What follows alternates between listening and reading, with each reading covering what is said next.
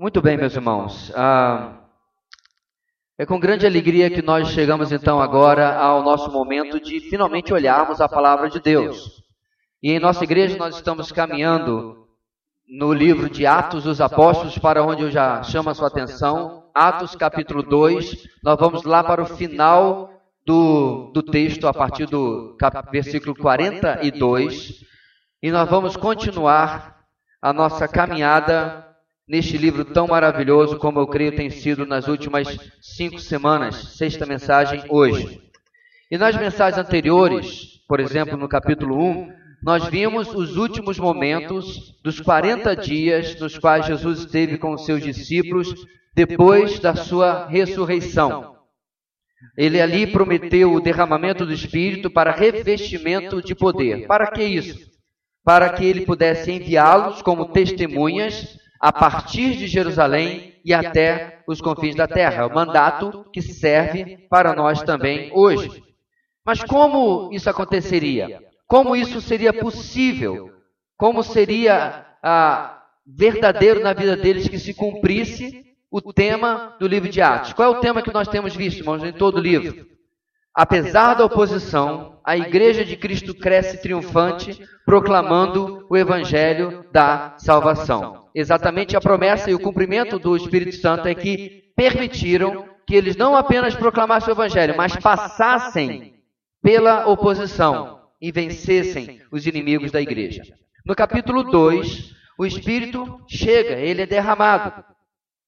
Os, os, discípulos começam a proclamar as maravilhas de Deus em pleno, pelo menos de 12 a 15 idiomas diferentes. Idiomas, não línguas desconexas, mas idiomas das nações que visitavam Jerusalém naqueles dias. Dentro dessa multidão de milhares de pessoas, o que, qual é a reação deles diante do que eles veem, do que eles ouvem? Uns ficam confusos, atônitos, porém outros zombam, dizendo que aquelas pessoas estavam bêbadas. A essa altura, é a esta altura que um homem se levanta para defender daquela acusação os discípulos.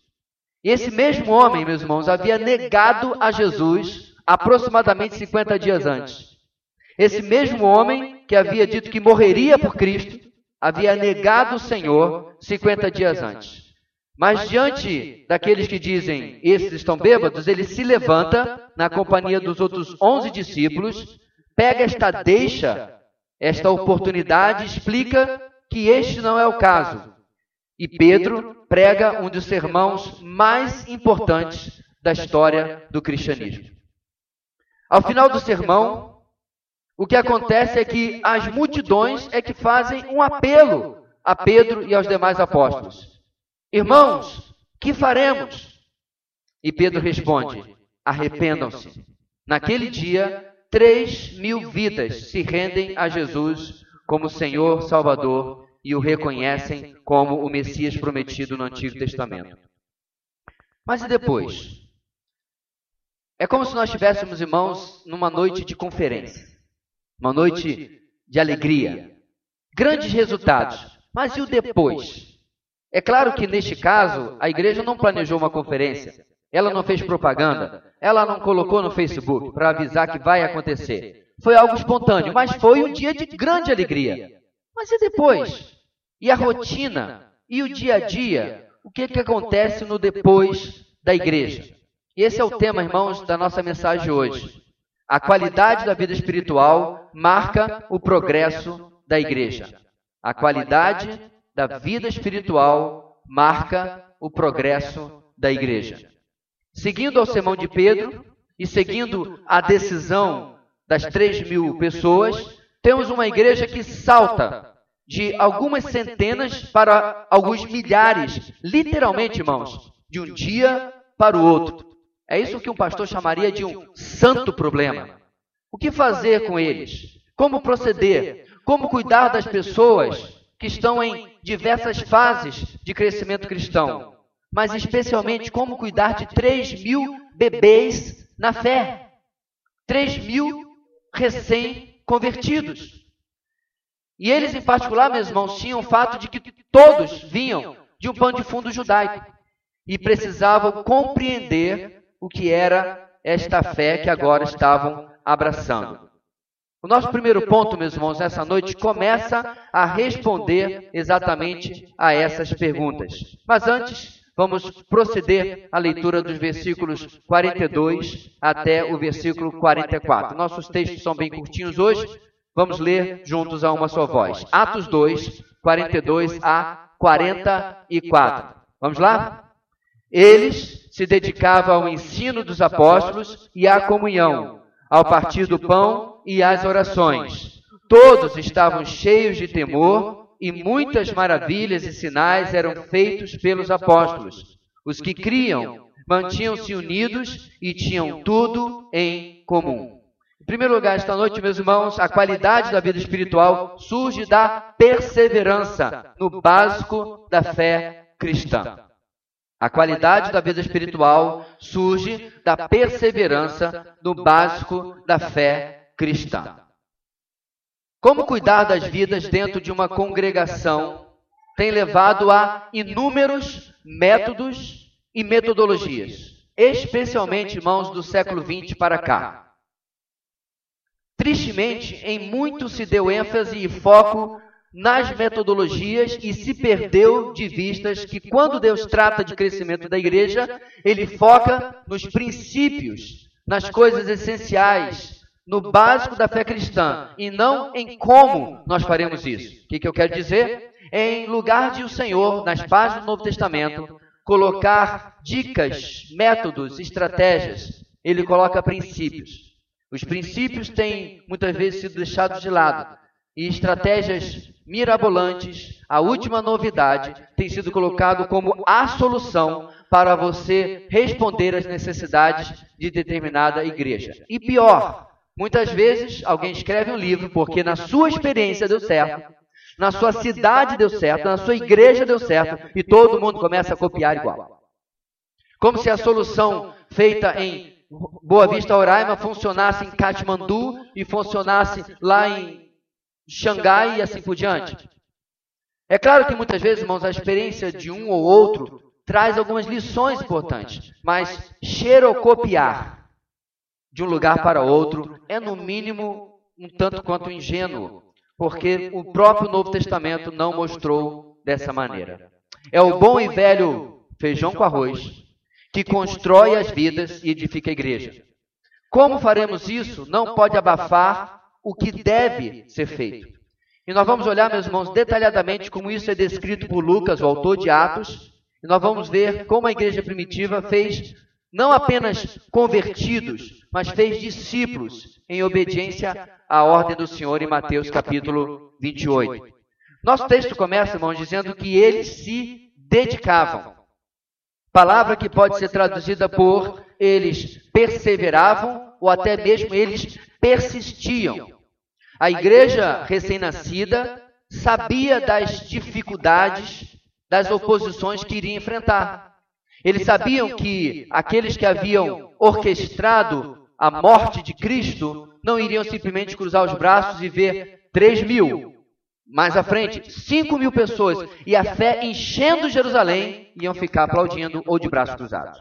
Eles sabiam que viria a oposição, eles sabiam que eles precisavam se preparar para enfrentar aquilo que viria. Eles sabiam também, meus irmãos, da sua fragilidade, devido, é claro, à inexperiência. Era uma igreja verde, era uma igreja nova, era uma igreja uh, ainda criança no ponto de vista da experiência. Você tem sim os doze apóstolos, que não apenas andaram três anos com Jesus, mas possuíam uma capacitação sobrenatural diferenciada por causa de Cristo.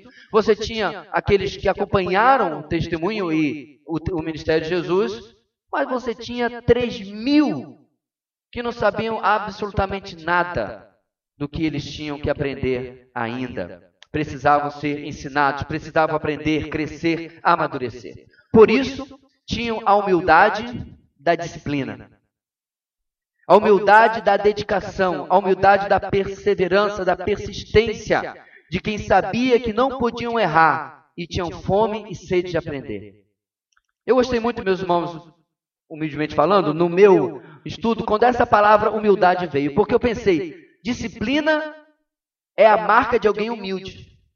É alguém que sabe que se eu não me disciplinar a fazer assim, eu não vou chegar lá.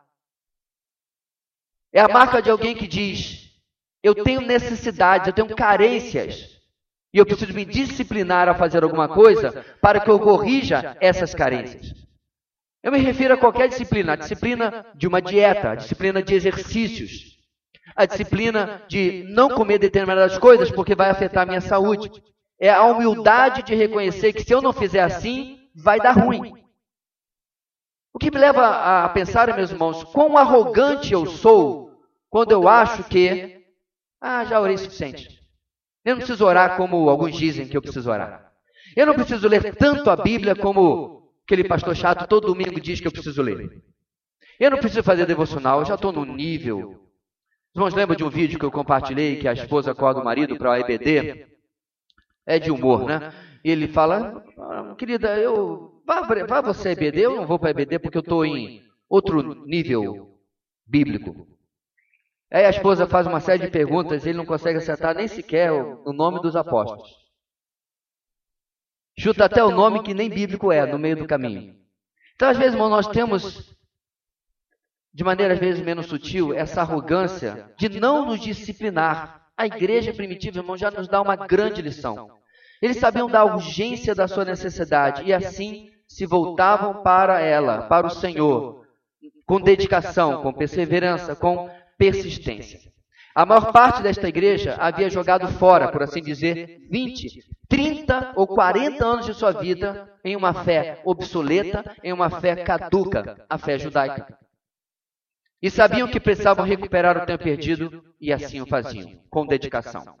E em que, é que eles se dedicavam, irmãos? Primeiro, o texto diz que eles se dedicavam ao ensino dos apóstolos. Semanas atrás, nós vimos como o credo, nós vimos em nosso devocional, nós vimos em uma pastoral em nosso boletim, como que o credo contém o resumo né, do ensino a, bíblico, do ensino apostólico.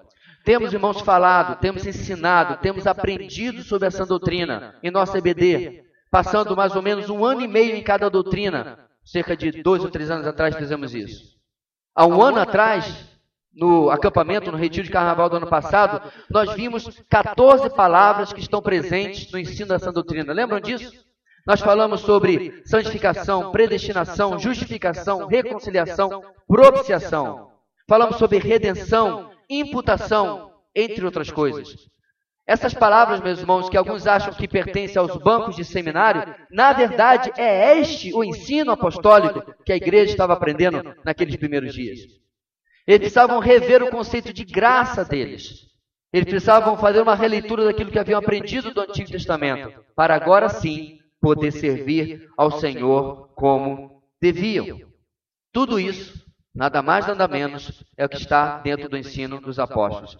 Aquele que nós aprendemos nas cartas de Paulo, de Pedro, de João e demais textos normativos do Novo Testamento. Irmãos, a, a doutrina, o ensino apostólico é tão importante já destaquei isso no nosso retiro, que quando Paulo vai escrever a carta magna do cristianismo, a carta aos Romanos, ele ocupa 11 capítulos, com supra-sumo a essência da teologia cristã, e dedica apenas os últimos cinco capítulos para a, prática, a parte, digamos assim, vivencial, prática, aplicativa daquela doutrina. Como temos falado tantas vezes neste púlpito, o que você crê define o que você faz.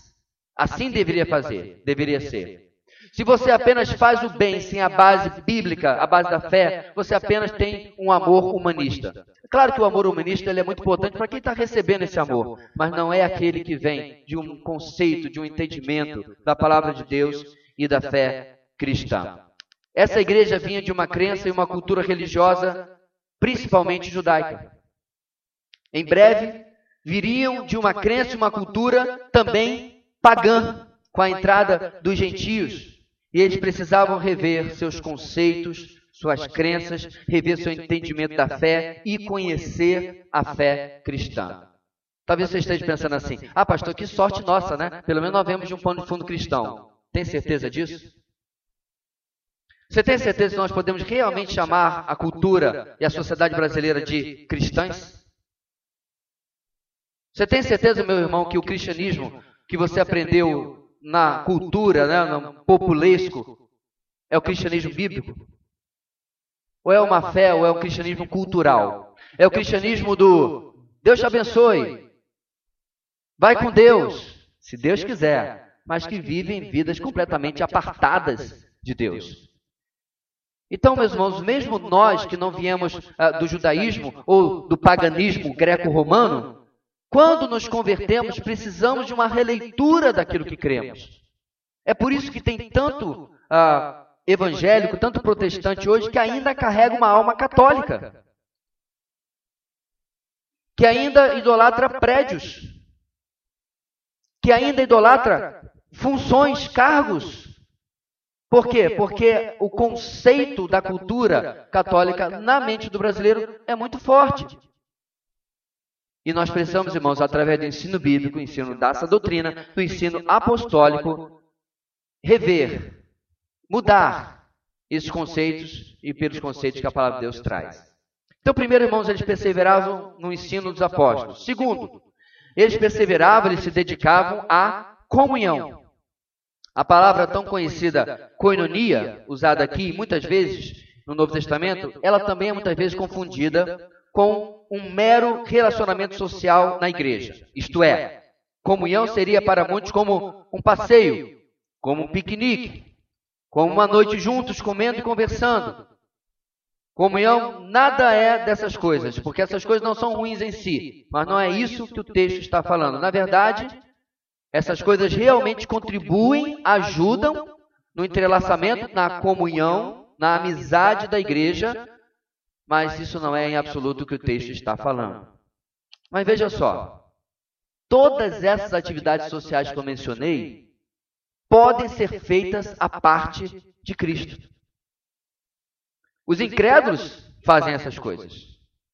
Nós as temos quando vamos para uma reunião social com colegas de trabalho, ou com amigos de escola, ou algum clube que você possa pertencer.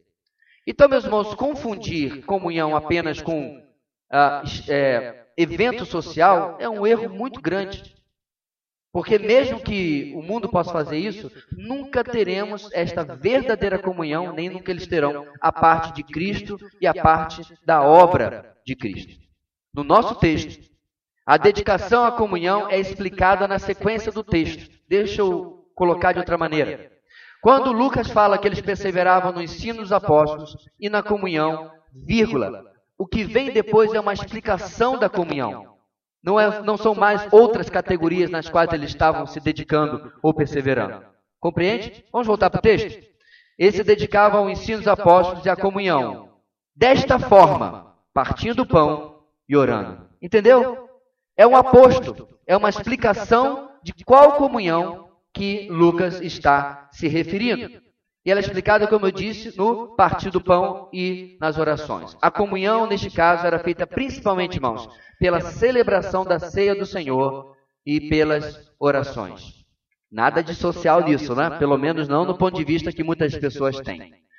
Deixa eu ressaltar, irmãos, que eu não estou dizendo que você não pode ter comunhão como um dos grupos de vida teve essa semana, né? Teve o compartilhado da palavra, depois teve uma churrascada. Não vou entregar quem foi, não. Né? Me convidaram, mas foi bem em cima da hora, viu? Assim não deu para me desvencilhar. Tá rindo de que, Adriano? Tá se entregando, não? É claro que isso é gostoso, irmãos. É claro que isso é maravilhoso. É importante. Eu só quero explicar para os irmãos que Lucas não estava pensando. Olha, quando vocês se reunirem, leva um salgadinho. Outro leva um bolo. Alguém leva um suco. Leva um refrigerante. Não é isso que o texto está dizendo. O texto está falando sobre outra coisa. O partir do pão incluía o tomar refeições juntos, mas também ele separava um momento para relembrar a morte do Senhor, tal como ele havia ordenado. A ceia do Senhor, meus irmãos, é, é incrível, é algo extremamente simples, mas é algo extremamente poderoso. Elementos simples são usados para lembrar e relembrar o corpo do Senhor que foi moído por nós, o seu povo. E o seu sangue derramado é lembrado selando e decretando a nova aliança. Algo que especialmente para essa igreja de maioria judaica era de extrema significância. Por quê? porque gerações e gerações esperaram o cumprimento, a chegada da nova aliança que foi anunciada desde Jeremias e desde a profecia de Ezequiel. Eles esperavam, meus irmãos, quase quatro séculos e agora eles estavam vivendo a história. Eles estavam vivendo aquele momento do cumprimento daquilo que havia sido prometido pelos profetas do Antigo Testamento. A outra parte dessa comunhão, as orações, era também algo, irmãos, de profundo significado. Eles não tinham mais a insegurança futura de orar por Israel, que era dominada por Roma, sem saber o que o futuro aguardava. De uma hora para outra, irmãos, a dominação romana nem era mais tão importante assim. Não era mais o foco da sua busca. A própria história os havia alcançado. E agora eles estavam de novo percebendo o Deus que comanda tudo e que os havia incluído na narrativa. A oração, meus irmãos, é o maior ato, permita minha palavra, de rebeldia contra o que o mundo quer fazer. Porque quando nós oramos, nós estamos dizendo: Deus, eu confio no que o Senhor vai fazer. Eu confio naquilo que tu vais realizar nas nossas vidas. Isto é orar. É nos juntar ao que Deus já está fazendo. A oração, meus irmãos, de maneira nenhuma é uma, uma queda de braço para ver se eu ganho. E aí Deus vai ter que fazer aquilo que eu orei, porque eu ganhei na queda de braço. O Deus soberano, o Deus que foi lembrado agora no louvor, que está no céu e faz tudo como lhe apraz, nós oramos para nos juntar àquilo que Ele está fazendo, enquanto Ele vai mudando o nosso coração. Orar neste contexto unia a igreja em seus propósitos e em suas necessidades. Unia entre os seus membros, unia entre aqueles que estavam ali participando com o Senhor, participando com o seu mestre. Uma pequena, um pequeno percentual dessa igreja, irmãos, talvez 5 a 10%, havia literalmente convivido com Cristo. O que eu concordo, deve ter uma, ser uma experiência incrível. Especialmente nesses 40 dias em que eles sabiam que ele havia sido morto e agora estavam convivendo com ele. Mas os outros 90 e tantos por cento da igreja agora estavam experimentando isso através da oração. E sabe o que, meus irmãos? Nós também. Toda vez que nós nos reunimos como igreja, o Senhor está em nosso meio. Nós não oramos para as paredes. Nós não estamos falando com o ar. É claro que para aquele que não tem um coração alcançado pelo Evangelho, isso parece um, um exercício de futilidade, mas para nós, nós sabemos que o nosso Senhor está vivo. Logo após a ressurreição, os irmãos estavam escondidos, com medo dos judeus, lembra? Estavam ali sem saber o que fazer e o Senhor desafia física, atravessa as paredes e portas fechadas, se apresenta no meio deles e diz o que? Paz esteja convosco. A oração, meus irmãos, é o encontro do nosso conflito, da nossa luta com a nossa ansiedade, com a paz esteja convosco. A oração é o lugar onde a nossa luta encontra o seu fim. Onde Deus diz, agora é comigo. A não ser que quando nós oremos, irmãos, nós tenhamos um conceito errado e queremos dizer, Senhor, eu vim aqui te ajudar. E aí Deus vai falar, querido, não preciso da sua ajuda. E essa igreja, meus irmãos, nesses primeiros dias, perceba, faz o básico.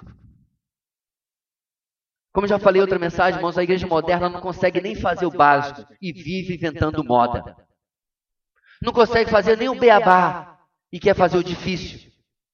Não faz nem aquilo que nos foi ordenado, que nos foi exemplificado.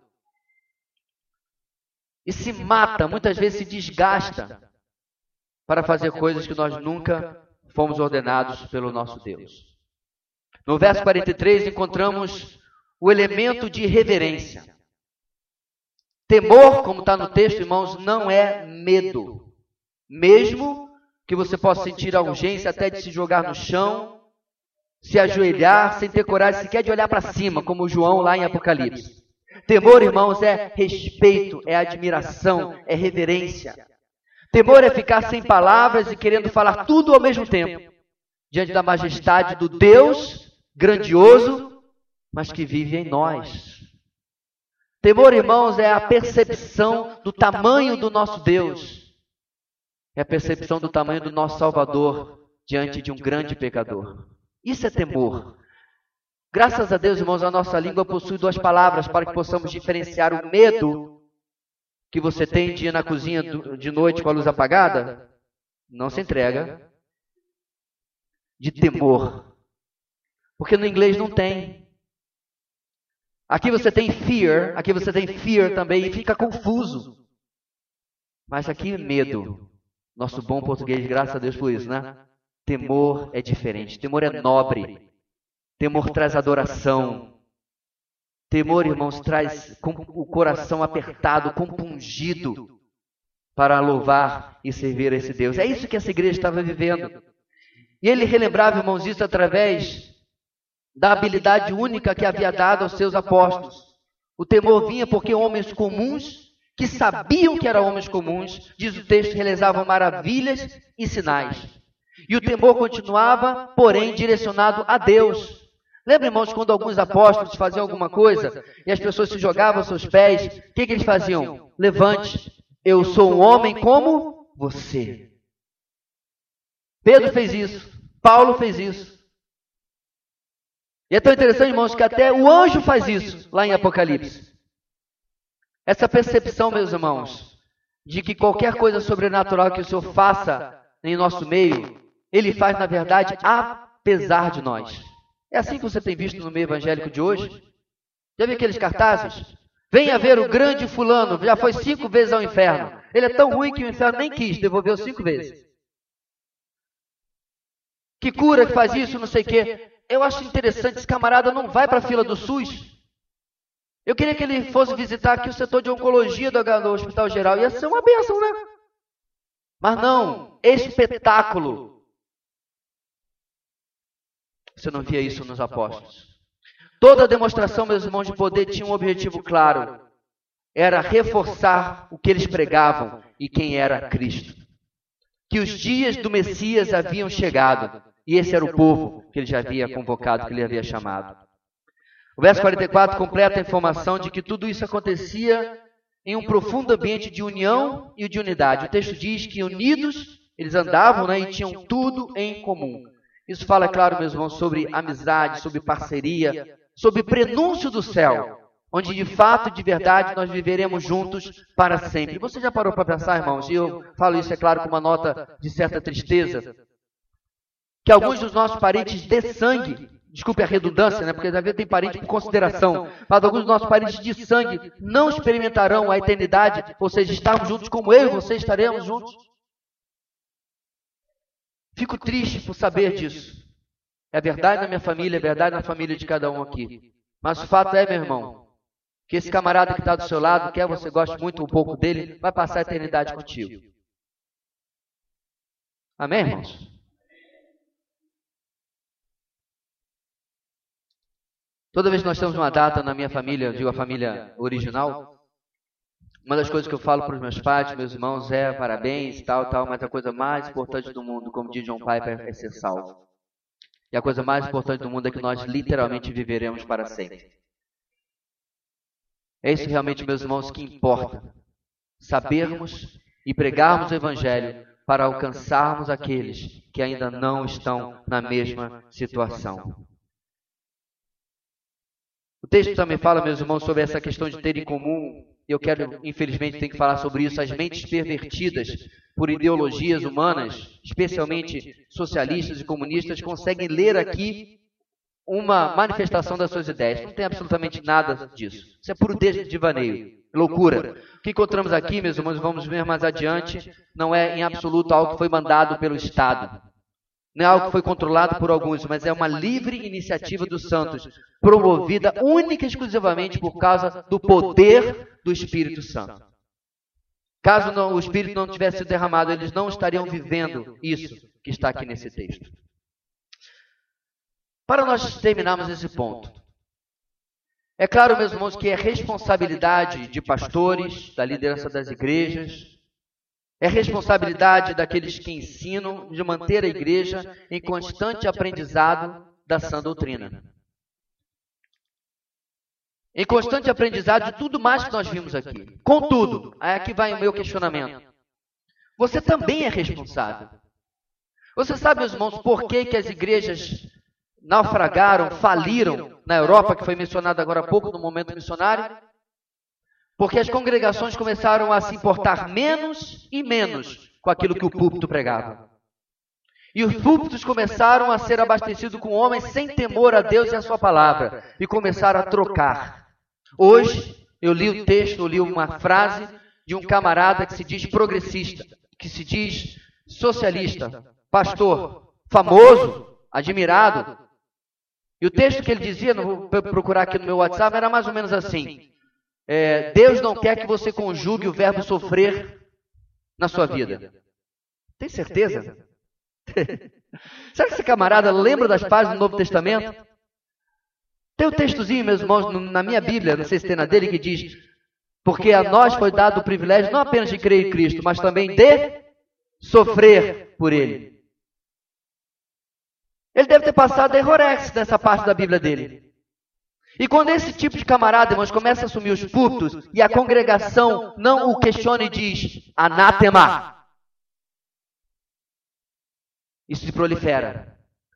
Então, meus irmãos, sim, eles perseveram no ensino dos apóstolos, mas à medida que a igreja ia caminhando e os apóstolos iam morrendo, cabia à igreja, não apenas aos presbíteros, não apenas aos líderes, manter a saúde doutrinária e espiritual das próximas gerações. Para tanto, meu irmão, eu conto com você. Várias vezes, irmãos, alguns perguntaram para mim, pastor, se começar a aparecer algum foco que dirigia na nossa igreja, como é que o senhor pensa em combater isso? Eu? Eu tenho quase cento e tantos anticorpos. Por que, que tem que ser eu? Por acaso eu sou algum tipo de Big Brother, estou vendo tudo e todo o tempo? Não, estou me referindo ao programa da, da televisão, não, irmãos. Big Brother é um livro de 1980 e pouco, se preocupe. Um pouco mais erudito do que mera perda de tempo, perda de tempo televisivo. Portanto, a responsabilidade é compartilhada. Se todos a nossa igreja fossem como você, na perseverança no ensino dos apóstolos, na comunhão e a oração, que tipo de igreja a nossa igreja seria? Já fez essa pergunta? Vou repetir. Se todo membro da nossa igreja, se todo participante fosse como você, ou você, ou como eu, que tipo de igreja nós seríamos? Isso demonstra, irmãos, é claro, que nós vamos estar em níveis diferentes de crescimento e amadurecimento, eu sei disso. Mas isso demonstra, irmãos, o nível de responsabilidade do indivíduo em um corpo, em uma igreja local. Você não é apenas um número. Você não é apenas uma voz perdida em meio a tudo. Aquilo que você faz, aquilo que você serve, como você serve, importa e importa muito para a obra de Deus. Nosso texto continua, meus irmãos. Nós vamos ler agora os, os versículos 45 e 46 e apenas a primeira parte do versículo 47, para irmos para o nosso segundo ponto. Diz assim a palavra do Senhor: vendendo suas propriedades e bens, distribuíam a cada um conforme a sua necessidade. Todos os dias continuavam a reunir-se no pátio do templo, partiam o pão em casa e juntos participavam das refeições, com alegria e sinceridade de coração, louvando a Deus e tendo a simpatia de todo o povo. Até aí. Meus irmãos, sim, em primeiro lugar, a qualidade da vida espiritual surge da perseverança a qualidade da vida espiritual também surge da prática do básico da fé cristã. A primeira sessão do nosso texto trouxe o básico no qual nossos primeiros irmãos perseveravam. A nossa segunda sessão traz exemplo de como isso influenciava a vivência dessa fé. São exemplos de como eles viviam naquele ambiente, naquele contexto, para demonstrar que a, o ensino estava funcionando, a vida deles estava sendo afetada. Por que eu estou dizendo isso, irmãos? Porque você não pode pegar alguns desses exemplos e simplesmente xerocopiar e aplicar no século XXI. Há um princípio por trás, e esse que nós devemos nos apegar. A primeira demonstração da obediência, da comunhão e do amor desses irmãos está no verso 45. Em eles abrirem mão de suas propriedades em favor dos necessitados que tinham diante de si. É importante destacar, meus irmãos, que esta, como eu falei, é uma manifestação local desta igreja e que, inclusive, não se verificou que outras igrejas da época é, repetiram isso à medida que o evangelho se espalhava. Essa é uma prova, meus irmãos, uma confirmação quando você encontra algo em Atos para perguntar: isso é válido para todas as igrejas ou é um exemplo local? Verifica as outras cartas. Verifica as outras igrejas e veja se você encontra ou não aquilo sendo repetido em outros lugares. Verifica o resto do ensino apostólico. Pergunte se Paulo, por exemplo, escreveu alguma igreja dizendo: olha, vocês têm que fazer assim, assim, assim, como foi feito lá em Jerusalém. Vocês devem fazer também. Há uma discordância, é claro, porque você não vai encontrar isso sendo ensinado. Por quê? O que está aqui é o exemplo de como eles praticaram o amor, o cuidado, o, uh, o zelo para com o necessitado dentro da realidade da sua igreja. Perceba algumas coisas mais nesse texto e nessa prática. Primeira coisa, não houve nenhuma ordem, não houve nem sequer, meus irmãos, um direcionamento por parte dos apóstolos. Em nenhum lugar do nosso texto os apóstolos dizem: uh, Você entrou para a igreja? Agora venda as suas coisas. Por que, que eu estou dizendo isso? Porque tem um determinado grupo que fez exatamente isso em vários lugares do Brasil, com várias das pessoas que tiveram a infelicidade de adentrar por suas portas. Sofreram, inclusive, processo porque tiraram de uma velhinha o seu apartamento que ela vendeu, ou desculpe, transferiu para a igreja, que não é igreja, certo? E aí os, os filhos entraram na justiça e reverteram aquilo que aconteceu. Triste, né? E significa, irmãos, que alguém não pode pegar uma propriedade e doar para a obra de Deus, para missões? Sim, voluntariamente. Repetindo, não há nada no texto que diga que os apóstolos pediram que eles fizessem isso. Não houve é, iniciativa por parte da liderança. Segundo, como eu falei, a iniciativa começou com alguém e foi copiada, imitada pelos demais. Mas não era algo obrigatório, era algo completamente voluntário. Há uma missão que nós conhecemos uns anos atrás. Tivemos, inclusive, é, o, seu, seu diretor conosco, cerca de, não lembro bem, 12 anos, uma conferência missionária aqui, foi uma bênção. O pastor Davi Botelho, se eu não me engano. E a propriedade que essa missão está localizada, irmãos, foi exatamente a doação de uma família em que ela não tinha herdeiros, já o esposo já era falecido, tinha uma enorme propriedade e ela trouxe o, escrivão, trouxe os representantes da missão e transferiu. E lá foi, foi construída a sede para treinamento missionário e assim por diante. Há uma enorme diferença, irmãos, quando a coisa é feita com transparência, feita com leveza, sem pressão, que é o caso aqui. E, infelizmente, muitas vezes as pessoas tomam isso aqui para forçar as pessoas a, a contribuições que o texto bíblico não embasa. Terceiro, o que era arrecadado não era distribuído de forma igualitária. Isto é, não é aqui, meus irmãos, um proto-socialismo. Os recursos eram usados para necessidades reais de determinados irmãos. Então não era como se alguém tivesse vendido o seu terreno por 100 mil denários e dividisse por 3 mil e tantos menos, um pedaço para cada um. Não é isso. Era diante de uma necessidade que aí dava a liderança da igreja de julgar se essa necessidade era real ou não. Um quarto ponto interessante, irmãos, que muitas vezes as pessoas esquecem. O texto não fala de caridade social. Não fala de obra social. As pessoas que estão sendo ajudadas aqui eram irmãos em Cristo. Aliás, todas as vezes que você encontrar no Novo Testamento, especialmente em Atos, coletas são coletas para os santos. Por que, que eu estou destacando isso, irmãos? Porque o progressismo tem entrado em determinadas igrejas, substituído a missão primeira da igreja, que é a pregação do evangelho, e determinados grupos têm se tornado ONGs, não são mais igrejas. Tem perdido a sua identidade tem perdido a sua missão. Nós já tratamos disso em outras ocasiões aqui na nossa igreja. É claro que nós podemos e devemos ajudar o necessitado. Quando nós tivemos a nossa aula sobre finanças bíblicas, né, aqui, foi destacado várias vezes que no seu orçamento deve ter um espaço onde você ajuda ao necessitado. O que nós estamos falando é sobre a missão da igreja. E a missão da igreja não é se tornar uma ONG. Por mais, meus irmãos, que a pressão social seja grande, não é para isso que a igreja foi levantada. Isso é tudo, irmãos, dentro da primeira demonstração. A segunda demonstração da obediência, da comunhão, do amor desses irmãos, agora está no versículo 46. Acompanhe aí. O versículo 46 diz que todos os dias a igreja estava reunida. Novamente, o objetivo aqui de Lucas, meus irmãos, não é criar uma regra.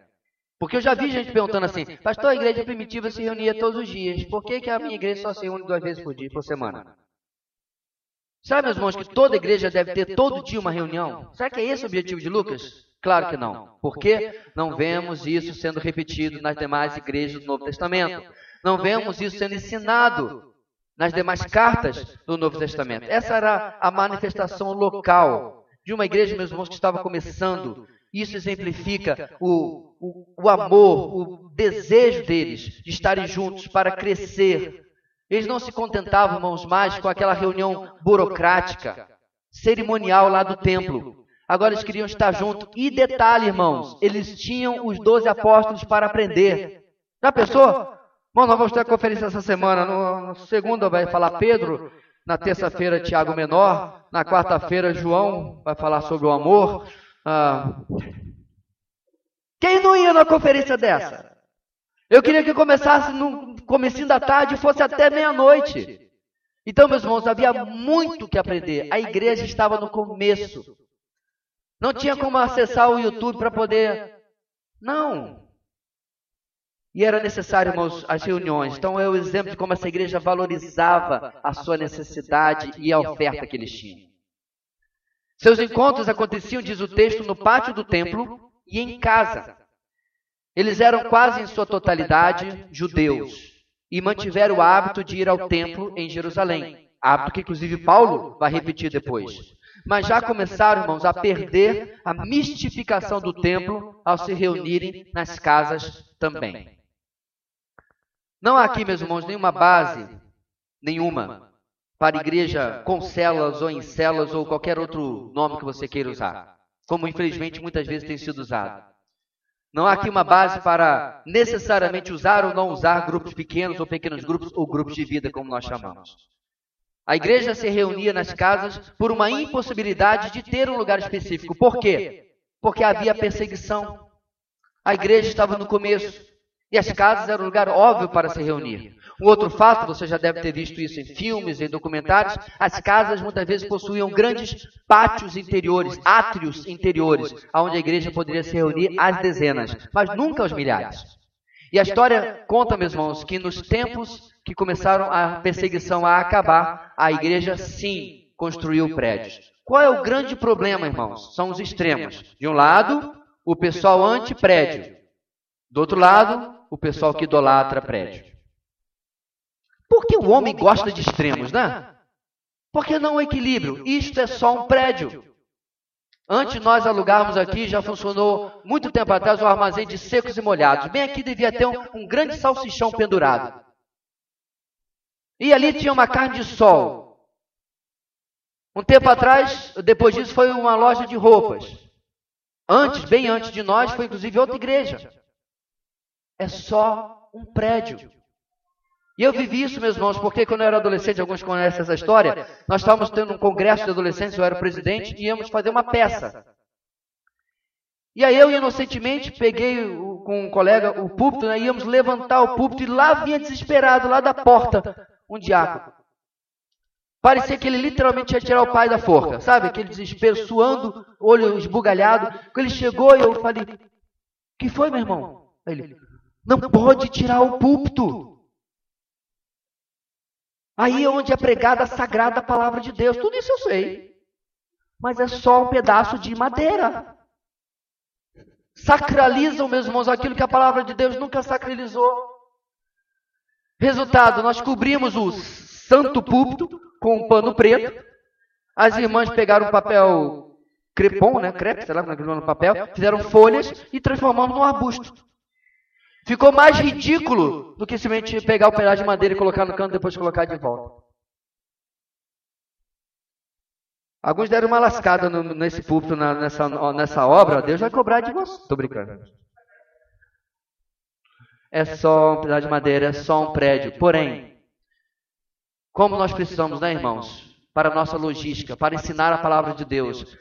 Por aquele dia que o Senhor sim nos abençoará e nós estaremos no nosso endereço definitivo continuará sendo só um prédio. Há muitos anos atrás, nosso projeto na igreja anterior era fazer um ginásio. Como muitas igrejas estão fazendo hoje, a primeira de Atibaia, por exemplo. E aí um colega, eu, eu, eu amo de coração, é um, é um, homem muito piedoso, já abriu muitas igrejas, vou nem mencionar o nome dele, porque eu sei que ele falou na sua simplicidade. Mas ele perguntou para mim, você vai profanar o templo do Senhor? Aí eu falei assim, não, eu vou santificar uma quadra. Tudo é uma questão de perspectiva. Porque não é templo. Templo somos nós, está nas páginas do Novo Testamento, irmãos. Mas infelizmente as pessoas gostam de extremos.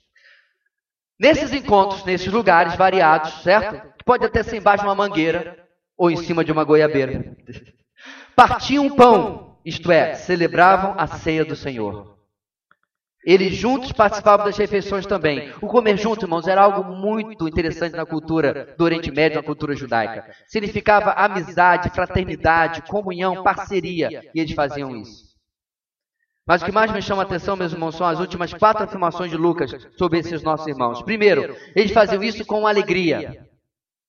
A alegria, além de ser parte do fruto do Espírito, irmãos, é algo ligado à vida cristã segura, madura, cheia de contentamento. Eu sei quem eu sou, sei quem é meu Deus. Por que, que eu vou viver acabrunhado? Por que eu vou viver cabisbaixo, taciturno? Chega de dicionário. Para quê? A alegria no Senhor é a nossa força. E essa alegria, meus irmãos, vem da mente, não vem do coração. Vem de quem Deus é, do que Ele me fala, do que eu aprendo na Sua palavra, isso traz exultação. Essa igreja era assim. E segundo, meus irmãos, eles faziam isso com sinceridade ou singeleza de coração. Essa palavra também pode ser traduzida com sinceridade é, de alma. Não havia máscaras, nem agendas escondidas, nem subterfúgios, nem grupinhos, nem facções. A obra de Cristo por eles era tão clara e conhecida que isso transbordava na vida deles. Eles sabiam quem eles tinham sido e quem eles eram hoje. Eles sabiam, irmãos, das ordens, dos propósitos do Senhor para eles. Qual era o propósito de Deus para a sua igreja? Ensina os novos, ganhe outros. Ensina os novos, ganhe os outros. Vivam em comunhão, louvem, celebrem a ceia. Simplicidade. Aí vem a igreja moderna e complica tudo. Entulha a igreja de eventos e programas. Cansa os membros, mas não os ensina. A igreja era singela, sincera, porque sabia exatamente o que tinha que fazer. Em terceiro, eles faziam isso louvando a Deus. Havia uma atmosfera de adoração e louvor. Isso, meus irmãos, ia muito além de cânticos e músicas. Isso atingia o coração, isto é, os objetivos de vida. Isso atingia a visão, isto é, a maneira de enxergar a realidade. Essa era uma igreja, meus irmãos, realmente, biblicamente, para cima que não vivia acabrunhada mesmo em meio a perseguições. A última parte, meus irmãos, em quarto lugar, eles faziam isso tendo a simpatia do povo. Isso significava, queridos, que o povo respeitava os irmãos, havia testemunho. As pessoas começavam a ver o seu funcionário mudando, o seu empregador mudando. E isso, meus irmãos, chamava a atenção e, com certeza, servia de testemunho para a pregação do Evangelho também. Quais são as aplicações, isto é, quais são as obediências que têm surgido do seu aprendizado das Escrituras? Nós vimos agora. Eles aprendiam, ponto 1, um, eles viviam, ponto 2. O que você poderia enumerar, meu irmão, neste mês? Que a palavra de Deus que tem sido levada ao seu coração todo dia no devocional, queira Deus que seja verdade na sua vida também, que a palavra de Deus que é levada a você todo domingo pela manhã, todo domingo à noite, em bons livros quais são as consequências de obediência. Você quer saber se você está obedecendo? Quer saber se você está sendo transformado? Alguma prática na sua vida está sendo mudada. Como é que eu sei disso? Aquele que rouba, roubava, não roube mais. Aquele que mentia, não minta mais, mas fale a verdade em amor. Há uma mudança. Mesmo que esses sejam, esses sejam exemplos, irmãos, bem dramáticos do que acontecia naquela igreja, e mesmo que nós já estejamos alguns anos longe das mudanças maiores e dramáticas na nossa vida, né? Você fazia coisas terríveis, você era isso, isso, aquilo, agora você é nova criatura, glória a Deus. Mas mudanças micro ainda existem na minha e na sua vida, sim.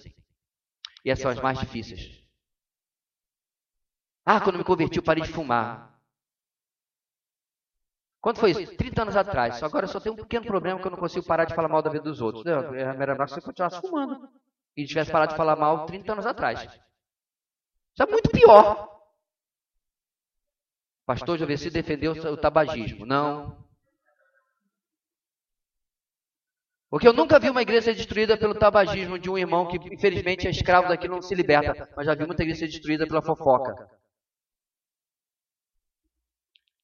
Então há microtransformações, irmãos, que precisam ser a minha resposta ao ensino bíblico que eu tenho recebido. Nossa igreja, irmãos, tem proposto práticas simples: devocional, leitura bíblica anual, a sua presença em cada reunião, o evangelismo como estilo de vida. Você tem mantido uma prática simples e básica diante de tudo que você tem aprendido neste lugar? Porque tudo isso, meus irmãos, que esta igreja aprendia e vivia, trazia certos resultados, sim. Um resultado que também estava ligado à obediência dessa igreja. Eu quero convidar você a ler a última frase do nosso texto, na parte B do capítulo 40, do versículo 47. Diz assim a palavra do Senhor a uma só voz, e o Senhor lhes acrescentava diariamente os que iam sendo salvos. A qualidade da vida espiritual surge da proclamação como básico na fé cristã. Paulo diria anos depois: Se prego o evangelho, não tenho nada do que me orgulhar. Por quê? Ai de mim, se não pregar o evangelho. Paulo se via como devedor. Ele se via como devedor, meus irmãos, porque ele está importando a figura do tesouro em vaso de barro. O vaso é de barro, mas o tesouro do evangelho que está dentro precisa ser pago ao pregá-lo às pessoas. Por isso ele era devedor. Essa segunda parte do verso 47 que lemos traz uma declaração teologicamente profundíssima. Com verdade determinante para a vida do cristão, para a vida da igreja, da nossa igreja. Quais verdades, irmãos? Primeiro, era o Senhor o autor da ação. Era, era e é Ele quem traz os eleitos para o aprisco chamado igreja. Não são as estratégias nem os métodos humanos, não é o pregador, o pregador ungido, nem mesmo uma atmosfera acolhedora, não é uma igreja desta ou daquela maneira. Quem traz é o Senhor.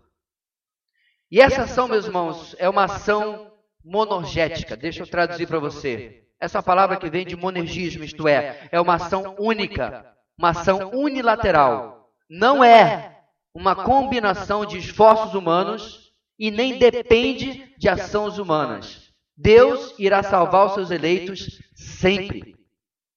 Não importa onde eles estejam, não importa em quais circunstâncias eles estejam, nosso Deus é o Deus em missões. Ele está alcançando os seus pelos quatro cantos do mundo. A bênção, a sorte, a bem-aventurança minha e sua é sermos chamados a participar disso. Porque como é que Deus faz isso de alcançar os seus pelos quatro cantos do mundo? Ele faz através da loucura da pregação, que é a segunda verdade aqui. Deus, irmãos, decidiu fazer isso pela loucura da pregação. Se você me pergunta, eu poderia dizer: Deus tinha uns jeitos melhores aí, mais fáceis, mas não eram meios que iam glorificar a Deus. Paulo fala, meus irmãos, em 1 Coríntios capítulo 1 o seguinte: Porque a palavra da cruz é loucura para os que perecem, mas para nós que somos salvos é o poder de Deus. Porque está escrito: Destruirei a sabedoria dos sábios e aniquilarei a inteligência dos inteligentes. Onde está o sábio? Onde está o escriba? Onde está o inquiridor deste século? Porventura não tornou Deus louca a sabedoria deste mundo? Visto como na sabedoria de Deus o mundo não conheceu a Deus pela sua sabedoria, aprove a Deus salvar os crentes pela loucura da pregação. Porque Deus usaria a mim e a você, meus irmãos? Só no céu nós vamos saber de verdade. Mas é assim que está determinado. Isso não significa, meus irmãos, que a ação de salvação dele seja menos monogética, seja me menos unilateral. Sabe por quê? Porque eu sou substituível. Se ele fala a mim, prega ao teu colega de trabalho e eu me nego, ele manda você, ou ela, ou ele, pouco importa. Eu sou substituível. Ele não. Ele é peça única, insubstituível, incomparável na obra da redenção. E é por isso que o texto diz, meus irmãos, que o Senhor acrescentava diariamente os que iam sendo salvos. A igreja de Atos fez a sua parte em preparar um ambiente saudável e propício para o crescimento espiritual. Ela obedeceu pregando, e o Senhor fez aquilo que não, nós não podemos fazer, não podemos comandar, e nem podemos esperar que Ele faça quando quisermos. Mas Ele fez. E sabe o que, meus irmãos? Ele ainda pode fazer hoje em nosso meio. E Ele ainda vai fazer.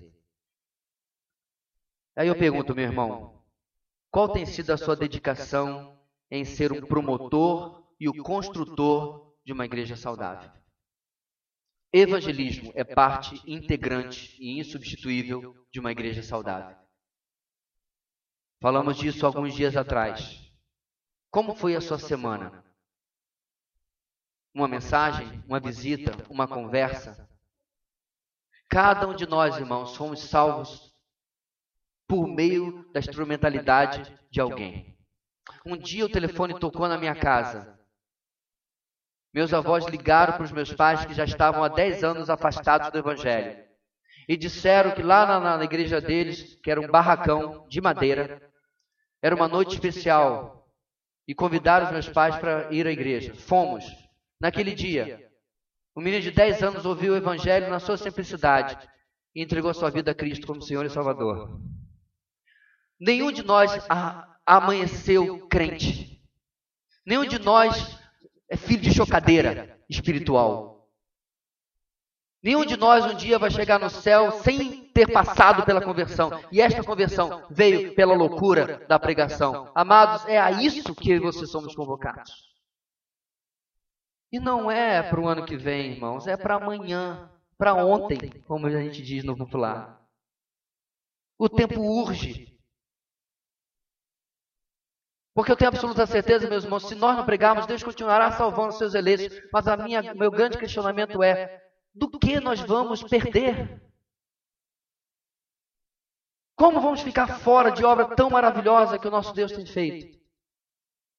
E assim precisamos, irmãos, nos questionar se eu posso ouvir do nosso Deus, se você pode ouvir do nosso Deus como Paulo, eu tenho muito povo nesta cidade.